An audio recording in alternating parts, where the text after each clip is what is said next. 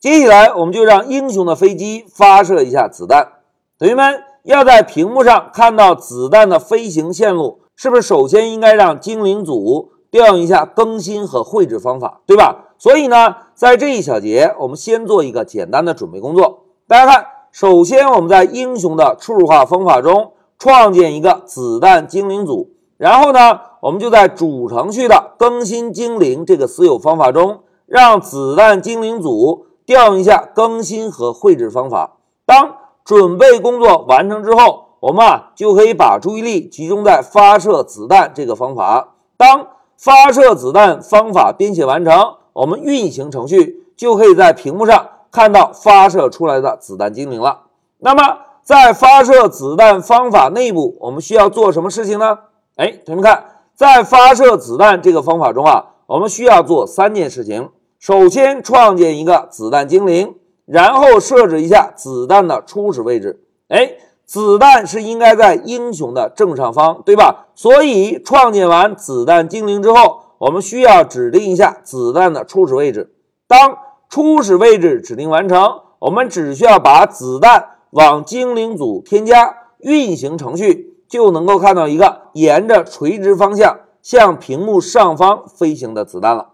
好。明确了演练步骤之后，我们就回到 Pycharm 来实现一下代码。来，老师回到 Pycharm，同学们，老师啊，首先找到英雄的初始化方法，在英雄的初始化方法中，先需要建立一个子弹的精灵组，对吧？老师呢，编写一个注释，创建子弹的精灵组。好，现在我们就使用 self 点给子弹的精灵组起个名字，bullets。然后呢，使用 Pygame 的 Sprite 这个模块，找到 Group 类来创建一个精灵组。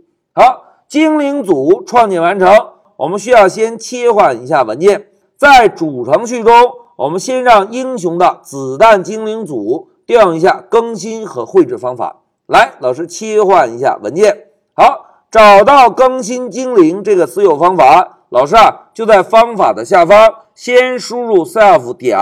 找到英雄的对象，然后再找到英雄的子弹精灵组。我们让子弹精灵组做一个更新的动作，然后呢，我们再让英雄的子弹精灵组调用一下绘制方法。同学们在调用绘制方法时，不要忘记哦，需要传入一个屏幕对象，对吧？那现在老师啊，就选中绘制方法，传入屏幕对象。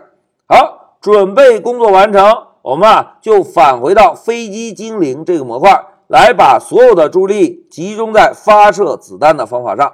同学们，要发射子弹，只需要做三件事情，对吧？那现在老师啊，先以单行注释的方式来明确一下发射子弹要做的操作。大家看，第一步，我们创建子弹精灵。哎，创建完子弹精灵之后，我们需要设置精灵的位置，因为啊。子弹精灵的初始位置是在英雄的正上方，对吧？当设置完精灵位置之后，我们就可以将精灵添加到精灵组。好，三个步骤明确下来，同学们，老师啊，先来创建一下子弹的精灵。首先给子弹起个名字，bullet，然后使用我们上一小节准备的子弹类创建一个子弹精灵。创建完成，我们来指定一下精灵的位置。同学们，老师啊，首先使用子弹精灵，找到 rack 这个属性。哎，要设置精灵的位置，是不是包含有水平位置和垂直位置，对吧？那么我们啊，先使用 bottom 这个属性来设置一下精灵的垂直位置。同学们，子弹要在英雄的正上方，可以怎么设置呢？哎，我们可以使用 self 点。找到 rack 属性，找到之后呢，我们再找到 y 属性。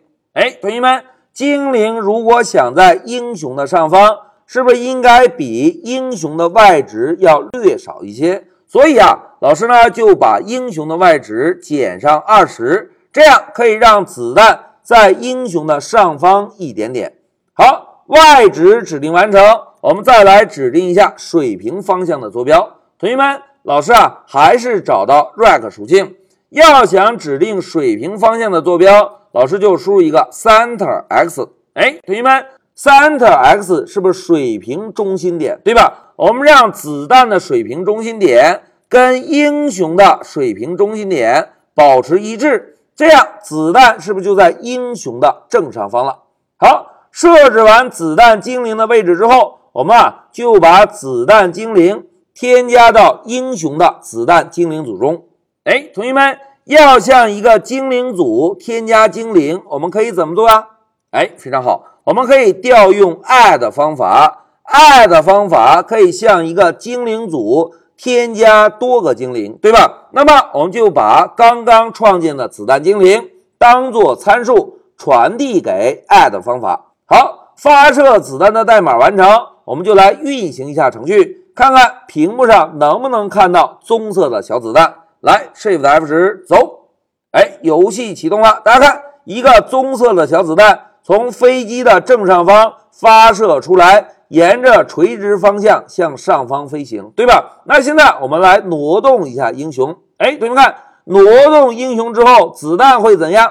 哎，子弹会跟随着英雄一起挪动。哎，代码演练到这里，老师退出一下游戏。同学们看，在这一小节，我们就实现了一下发射子弹的动作，对吧？要发射子弹。跟我们之前掌握的套路还是完全一样的，创建一个精灵，设置一下位置，把精灵添加到精灵组。这样呢，在更新精灵的方法中，只需要让精灵组调用一下 update 方法和 draw 方法，我们就可以在屏幕上看到发射出来的子弹了。